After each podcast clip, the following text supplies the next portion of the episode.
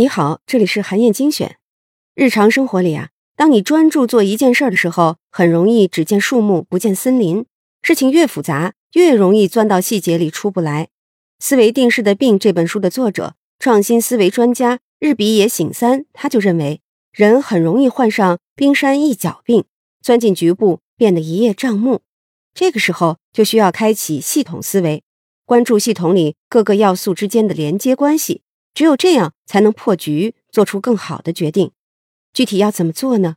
我来举个例子，你就明白了。你可能听说过和尚分粥的故事。庙里的和尚每顿饭都要分一锅粥，负责分粥的和尚总会给自己多分一些。大家经常为了是否公平而争吵，那该怎么解决这个问题呢？如何才能让分粥的人平均分粥呢？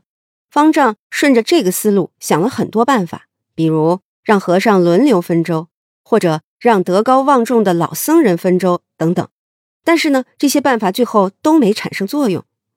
那这个时候，系统思维就能派上用场了。系统啊，就是一组相互连接的要素。系统思维要求我们不仅要看到要素，还要找到要素之间的连接关系。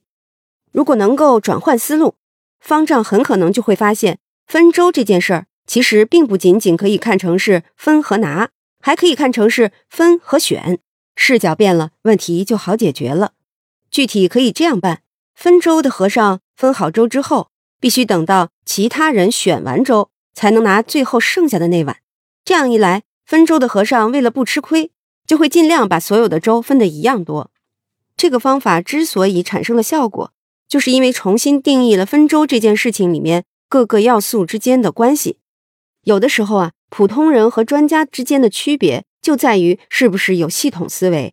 普通人眼里的一只手表，在专家的眼里是几百个零件之间的连接关系；普通人眼里的一次合作呢，在专家眼里是利益分配的连接关系。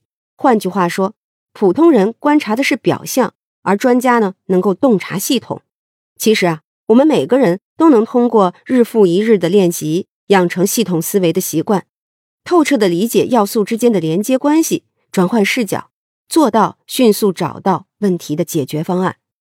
好，以上啊就是我为你分享的内容。